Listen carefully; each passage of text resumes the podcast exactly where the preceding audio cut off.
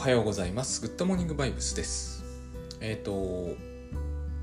15日土曜日の15時からですね、えー、グッドバイブス勉強会シーズン3の第1回を、えーと、お送りします。で、これ、あの、オンラインセミナーで、先月まで続いていた、えー、シーズン2からの、えー、新しい改訂版で、あの、テーマ仕事です。で、まあ1月だし第1回なのでまああのできればその何て言うんですかね。あのまあこの昨日もお話ししましたけれども仕事でうまくこうやっていくと。であのこのグッドバイブスの何、えー、て言うんですかねプリンシパルみたいなものを、えー、に準拠しているからといって全状況で全てのシーンでうまくことが回るというようなものでない場合も当然あるわけですね。あのこれは、えっ、ー、と必ずしもその何て言うんですかね恐れの選択みたいなやつだとしてもさまざまな要因があってですね、えーと私がここで喋ってるようなえー、妻と面と向かってやり合うみたいな分かりやすいわけでは全くないのもあるわけですよそして、まあ、相手が、えー、だんだん分かるようにもなってきたんですけどでもですねえっ、ー、とメール越しで相手が何かを恐れているということが多少感づいたとしても、えーと、それは分からないことだしさまざまなこう何て言うんですかねそんなことはいちいち気にしていないんだけれども、えー、後から振り返るとあのこの辺のところに、問題はあったんだろうなっていうのもあるんですね。だからトータルで見るものだと思うんです。えっ、ー、と昨日ノートというブログにも書いたんですけどあれはブログなのかな？あの仕事を振り返ってみてですねえー、2019年にグッドバイブスもうちょっと本当は前なんだけど2019年にまあおおむねえー、はっきり意識するようになって以来の仕事を振り返ってみるとあのやっぱり協調関係というものをすごくこう何て言うんですかね、えーと、以前とは違ったものとして考えるようになったんだというのが、えー、自分には分かるんですよ。他の人には分かりませんけれども。えーと、でこれをやった方が、えー、トータルで見ればですねえーと、と同じような仕事を同じようにしてるケースもあるんですけれどもトータルで見ると,、えーと、こっちの方が多分いいだろうなと。あの売上等はまた別としてこうしてる方がはるかにこう何て言うんですかね、えー、まあ、少なくとも安心して仕事をしていけるということはあるんですね。これは怒られないとかそういう意味ではなくてやっぱりその成果物を出すわけですからこう自分の成果物に対して、えー、まあ信頼していけるというのがいいんでしょうね。えーと、安心してやっていけるというふうに感じたんですよ。あの2019年を境目にして前後2年の仕事を振り返った場合はですね別にその前の仕事がとても悲惨なものだとか、えーとこう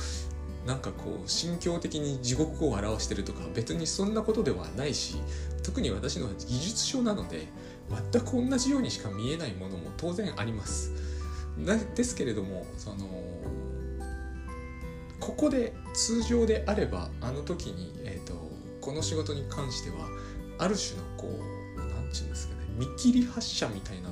発射はしてないんだよね発射はもともとしてるんだ見切ってしまっていたなっていうのを見切らないように、えー、て言うんですかね踏みとどまるみたいな感じですかね えー、しておくことがこういうところには反映されるんだというようなことがわかるんですね。この差なんだなと今のところ自分の仕事に現れてくる差というのは。でその差が、えー、別に全ての人に伝わるとかいうものではないんだけれどもあの少なくとも自分にはわかるんですよ。でそれで十分なんですよね。そんなことを思いながら、えっ、ー、とちょっと振り返ってみたので、えー、よろしければですね15日の15時からつまり、えー、この発想を仕入れるということによってグッドバイブスの考え方を、えー、取り込むことによってあの多分トータルでは協業仕事ってまず協業だと思うので協業にはいい影響を及ぼすに違いないと。あのやらかさなくなるとかしくじらなくなるというのはある意味でそれよりは、と、実は重要でないことでましてやですねこう怒られなくなるとか怒られるのが怖くなくなるとかは、えーと、表面的には一番大事なことに思っちゃうんですけど私もそう思ってたしというかそこのインパクト一番もろに引っかぶっちゃうんで。えー、そうだそう思ってたんですけど別にそんなことはですねどうでもいいことなんだなというのがだんだん長い時間がえ、経過すると感じられるようになってくるそういうことかなと思いますで、えー、昨日お話ししたのはつまり総的防衛の話なんですけど、えー、今日もあの今日もじゃないな。あの今言ったような話も、えー、それに含まれるんですけれども、えー、今日はですね、えー、そういう話は、えっとちょっと重苦しい天気なので、えー、そういう重苦しい話はやめにしてですね今日はそのちょっと最近と遠のいていたライフハックの方に少しもあの久しぶりにしていこうかなと思っているんですがあのですねえー、まあタスクシュートクラウドにタスクマからしたよという話は、えーと、時々してます。この番組でも。であのあからさまに不便になったところもいっぱいあるんですが、あの、これによってですねて言えばいいんですかね、まあ、いくつかその久しぶりにライフハックっていうものを思い出したと言いますか、まあ、何しろ私もタスクマが手足みたいになっちゃってたんで、あの、タスクマで不便なことはほとんど一個もなかったわけですよ。はっきり言ってしまえばですね iPad mini 6が買いたかったからタスクシュートクラウドにしてみたぐらいなそんな事情でもあるわけですね。しかもその iPad mini 6はまだあと1ヶ月弱は届かないという感じなのであの今の状況って一番私にとってどうでもいい状況になっちゃってるわけですね。スクシュートクラウドにしたはいいが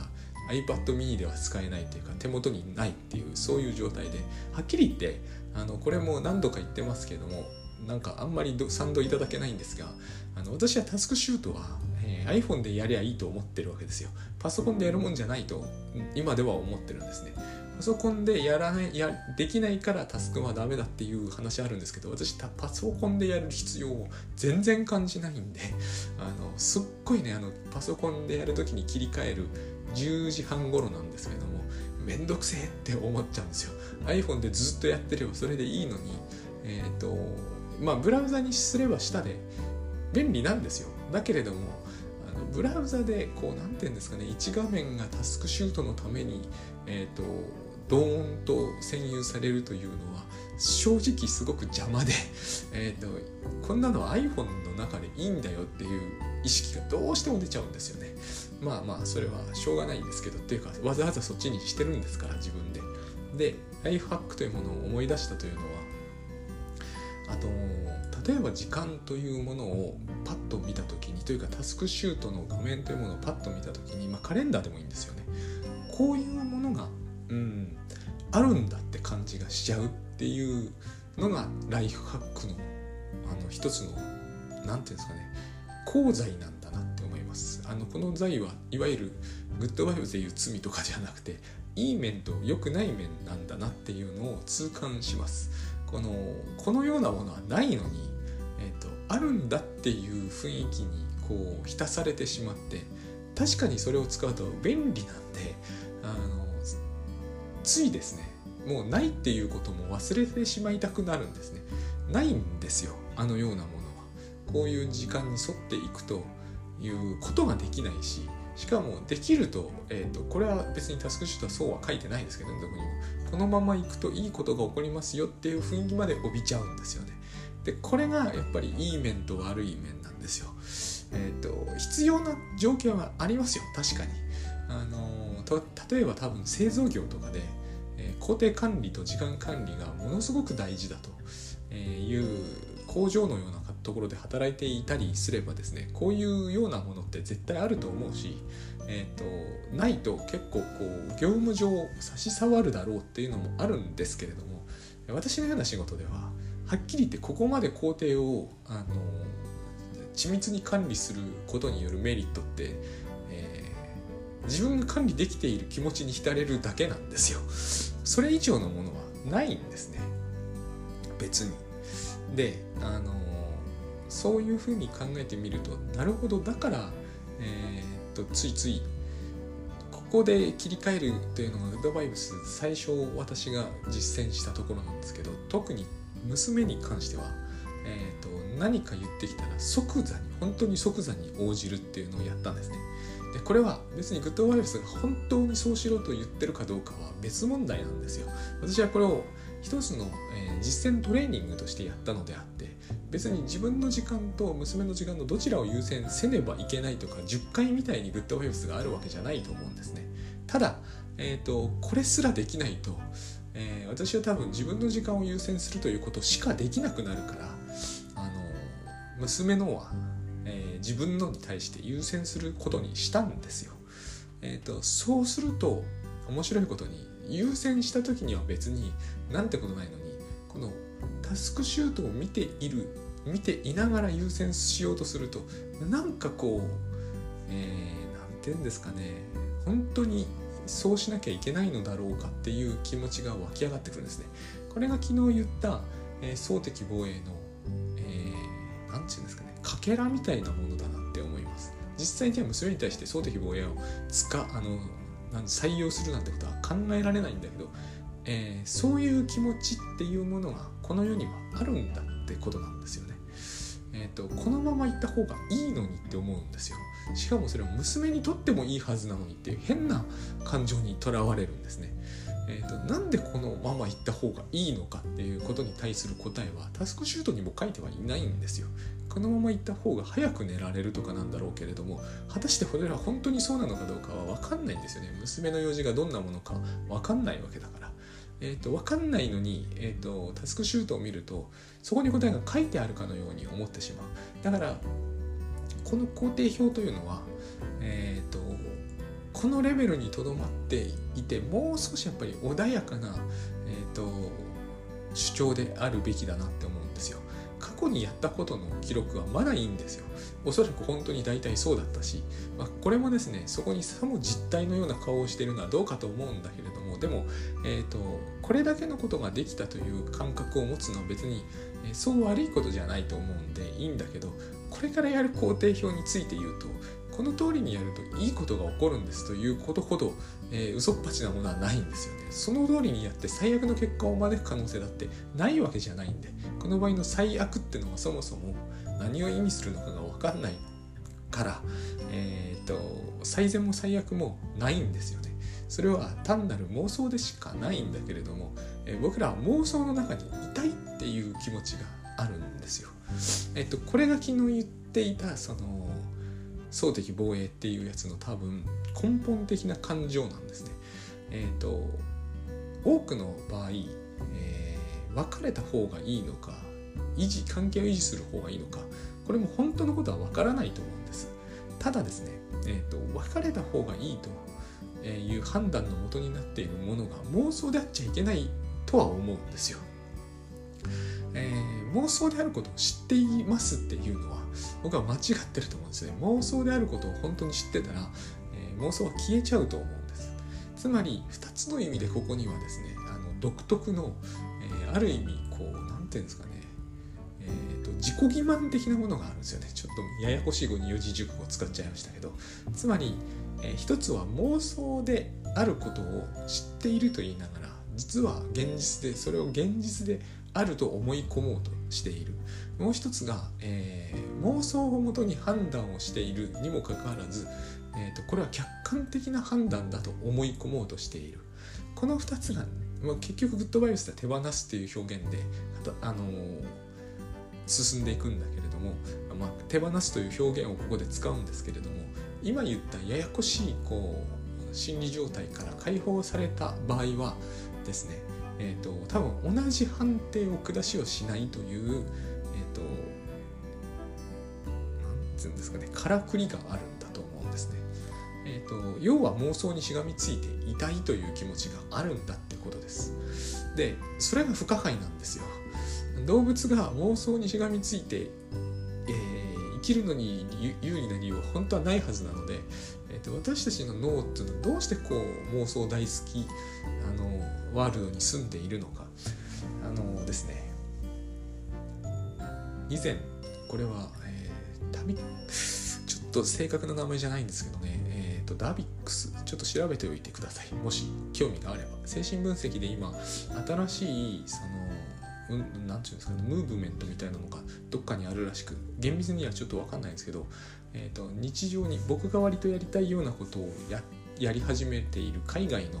えーと、そういう運動みたいなのがあるみたいなんですよ。すごいザクッとした言い方なんですけど要するに何も私これについて知らないんだけどそういう運動って今は出てくるんだなやっぱりと思ったということなんですが、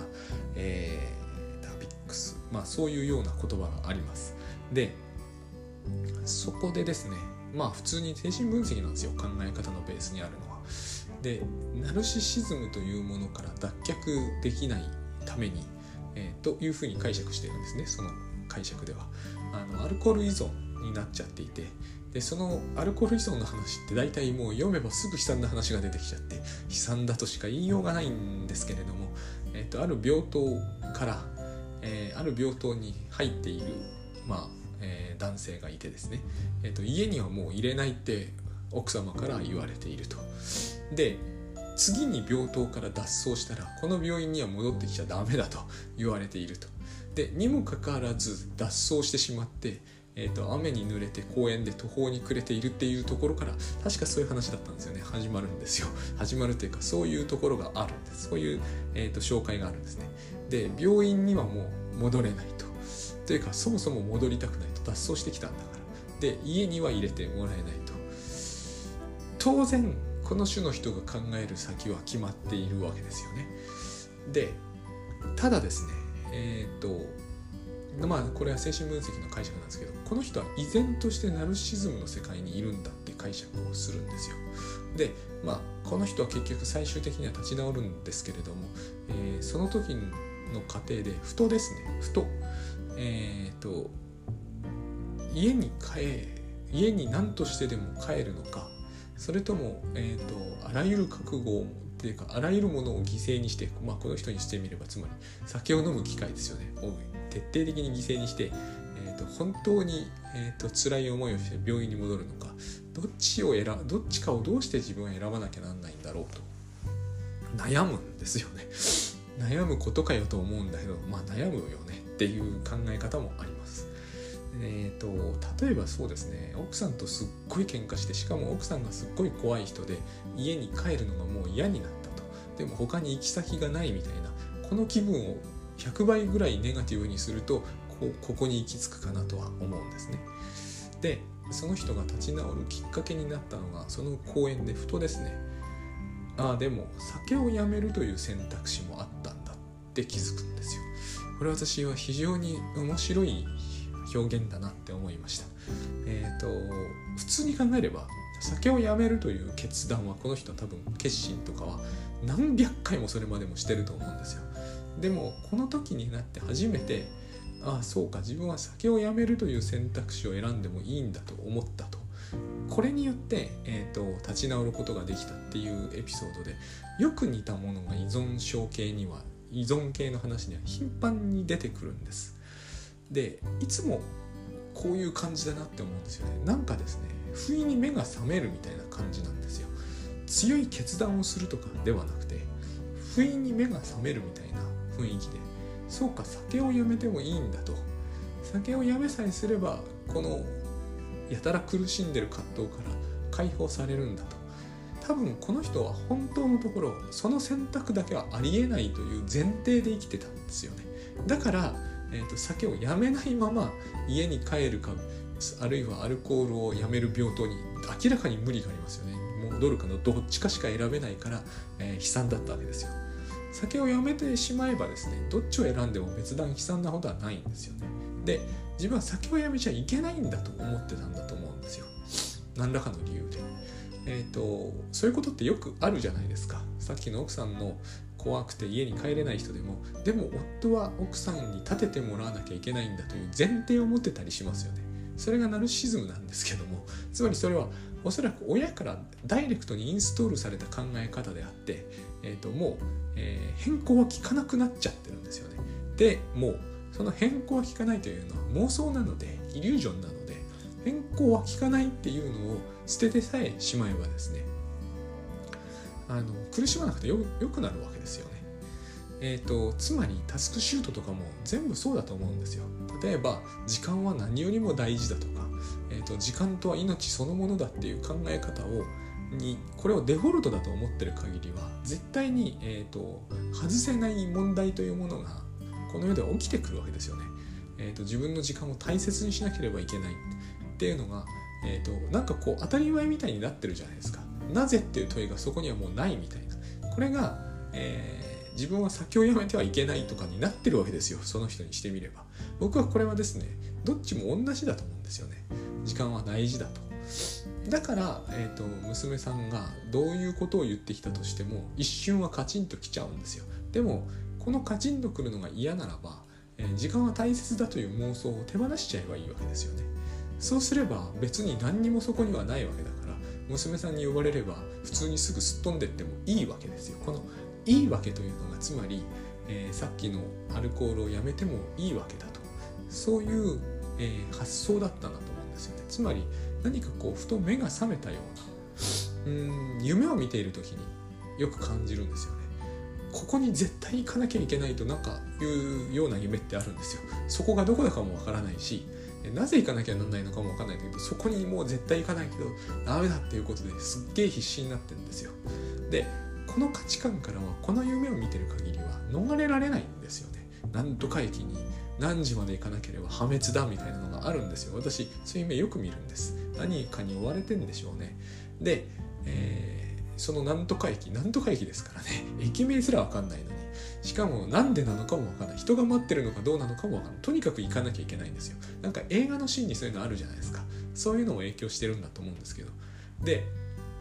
この夢見てる限りここからはもう逃れられないんですよ。だけどふと目が覚めればそんな駅ないわけじゃないですか。行かなきゃいけなくもないわけじゃないですか。つまりさっきの思いだけの問題だったわけですよね。僕はこれが、えー、お金は大切だとか時間は大切だっていうことが意味してるものだと思うんですね。これは時間やお金が大切でないって話ではないんですよ。並行してそういう風な、えーと、世界に私たちはハマりうるっていうだけの意味でしかないです。えー、夢の中の私が駅がその駅に何時まで行かないと破滅だと思ってるのに夢の中の登場人物が何を言おうと無駄ですよ。絶対にそう思ってるんだから。ただえっ、ー、と現実はそんな駅はないわけですよね。つまり僕らが相手にしてるのは必ずしも現実じゃないわけです。えっ、ー、と酒を絶対自分はやめるわけにはいかないっていうのは別に現実なわけじゃないんですよ。ただそういうふうな夢を見ている人にとっては、えー、その選択肢を捨てるということは不可能なわけです。その選択肢を持ったままアルコールを断つ平等とかに行かなければならない。それはもう地獄のような話ですよね。こういう転換を、えー、成し得るきっかけを多分くれるのがえ、ー、と一つには精神分析なんですよね。グッドバイブスも同じことをこの点では言うと思うんですが精神分析では結局あなたのそれはナルシシズムですからっていうふうに解釈するわけです。多分それはそう言われても納得しないんですよ。夢の中に取り込まれてしまうから。つまり私が夢を見て必死になってる時これは夢ですからって言ってくれるのが精神分析家の仕事なんですよ。でも無理なんですよ。精神分析家も夢の中に入っちゃってるから。でもこれは夢ですから。その証拠はこれとこれとこれとこれとこれがって言われているうちに急に気づくことがあるわけですね。気づいてしまえばまあある意味早いわけです。また夢見に入っちゃうでしょうけれどもそういう人であれば。でもこれに気づいてしまえば早いわけです。やっぱりこれは夢なんで、えーと、現実には自分が、え、お酒を飲まないという選択はできるんだできないのは夢を見ているからなんだと。この夢をですね見やすくさせてくれるのがタスクシュートだって考え方もできるってことなんですよ。功罪と言ったのは。時間がすっごく大切で自分がこのようにしていく必然性があるんだというふうに思い込みやすいんですよ。でこの思いが必要なシーンはあるわけじゃないですか。例えば受験勉強中がそうですね。受験勉強中に、えーと、志望校に受かるのは大切だ。残りの日数はあまりない。これとこれは最低しなきゃいけないということの必然性が信じられなかったらやらないですよね。特に子供なんてやらないですよ。でも子供は信じる力が強いので、えーと、この工程表にのっとって、えーとこの難関校のクラスのに合格すれば幸せになれるんだという夢を夢ですよねそれは。そんな保証はないわけだから。それを夢を信じれば、えーと、受か受かるために取る行動の推進力にはなるわけです。でここにはやっぱ功罪があるじゃないですか。そんな夢を信じてしまったがために入った後であの最難関校に入ってみたらすっごい大変で勉強ばっかりしていて、えーと、と学校に行く気もしなくなりました全然こう約束された地じゃないじゃないですかそういう功罪はあるけれども少なくともこの夢を見ないことにはその受験そのものができないので多分できないと思うんですよ。そういう意味では、まあ、必要な時期というか必要な経験だとみなす考え方もありますよね。そういうものだと思って夢を見始めるんですよ私たちは。タスクシュートを見たりいろんなことをしてですね。で私が夢を見ているっていうことに、えとふと気づくのはそういうグッドバイブスみたいな話を聞いたりあるいはそれを実践しようとして不意にカチンとくるとかそういう経験をして初めて自分が夢を見ているんだということに気づくわけです結局。えーと、だって娘の用事と私の用事で私の用事の方が優先度高いケースは一つもないです私の心の中ではね。タスクシュートを見て初めてその優先度が逆転しうるわけですよ。それは一つのえーと、価値観といいますか価値観の中から出て湧き上がってくるイリュージョンが、えーと、私を捉えていくから私が本当はそっちを捉えるんですけどね。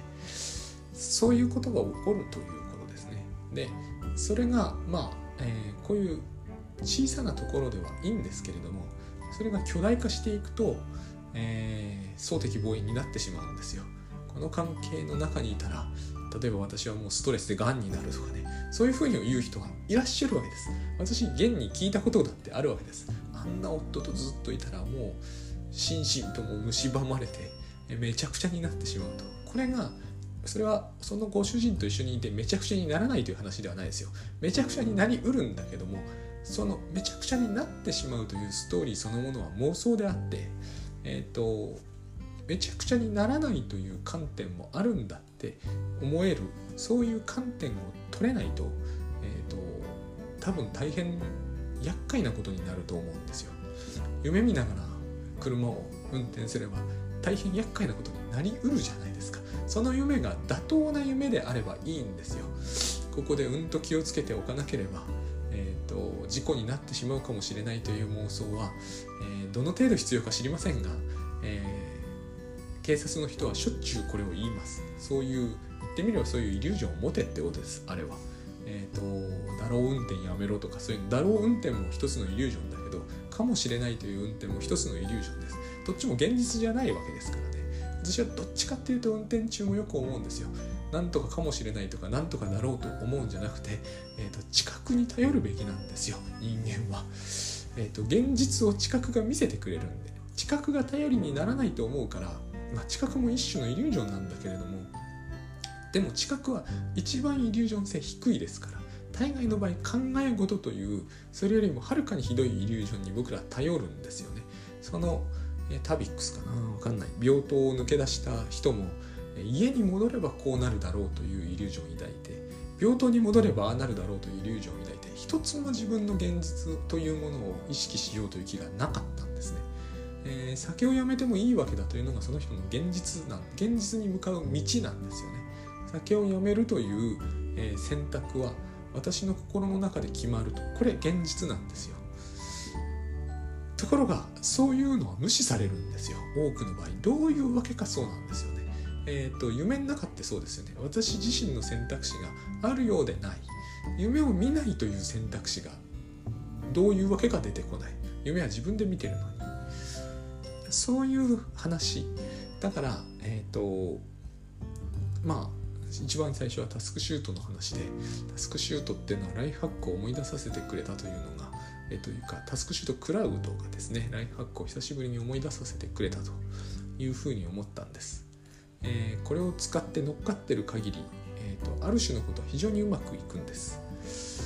それはただ僕が1日分に限定してるのはそれ以上の先のことをこの、えー、イリュージョンで、えー、自己コントロール感みたいなやつ。そういうものにこうすっかり夢うつつになってしまうのはやっぱ危険だというふうに思うのと、えー、その危険を取るメリットが私の中にはもう何にもないので、えーと、過去とか未来というイリュージョンは、えー、極小にしたい。本当は、えーと、ここ23時間の1セクションに絞り込みたいくらいなんだけどまあ1日分はちょっとやむを得ない今特に娘の受験もありますからね。1日分は見ておこうという感じにしてあるわけです。さっきからそうなんですけれども例えば、えー、雨雲レーダーとかを見るじゃないですか、えー、今8時45分ですが8時40分に雨が止むと。あれはイリュージョンじゃないですか。どれほど精密で精査でレーダーかもしれないけどイリュージョンには違いがない。8時20分の段階で40分の雨雲を、えーと、こうだと言うっていうのはそれはイリュージョンですよね。当たる外れるは関係ないはずなんですよ。僕らこれをそうなるかもしれないとかって言って食い下がるんだけどそうなるかどうかは関係ないんですよ、えーと、イリュージョンだというのは知覚じゃないという意味でしかないはずですから。で現実はそれは現実じゃないと言ってるだけの話なので現実になりうるとか現実になりうるものは現実じゃないんですよ。現実っていうのは、えーと、私たちの手に負える範囲の話をしているはずなんですね。で実はそこにはいっぱいいろんなものがあるわけです。自分の選択肢とか自分の意思とかですね。それを好んで無視するわけですね。8時45分になったら雨が止むからその時に出かけようってすでに僕の意思は無視されたじゃないですかなんかこうそういう機械的にやることが、えーと、なんかこう本当の現実なんだっていう顔をしだしますよね。そこのところに、えーと、そうならないものは排除したいというよくわからない気持ちを生み出すんですね。これが多分、えー、総的防衛なわけです。だからそれが、えーと自分と同じぐらいとか自分とほぼ同等以上に重要な娘の要求であってもそれを排除したいという気持ちを作り出すわけですよ。これは、えーと、どっちが大事かということ自体がそのイリュージョンに左右されるっていう意味でももちろんあるんですけれどもまあまああのそういういろんな要素を含み込んでも、えー、含み込むからこそ余計ですね、えー、未来というものを何、えー、て言うんですかね根拠に動くのはやっぱりこう大きなリスクを取ることになるだろうと。単純に運転しててすらそうなんだから人間関係のような複雑なものをそこに含み込んでいけばですね、えーと、そのリスクはでかいと思うんですよね。最初に仕事の話しましたけどもこのリスクを僕は取ってないわけではないです。取ってしまってますけれどもえっ、ー、となるべく少なめに少なめにするだけでも仕事の成果に変化が出てくるんだから、えー、やって損はないなというふうに、えー、昨日改めて思った次第ですね。thank you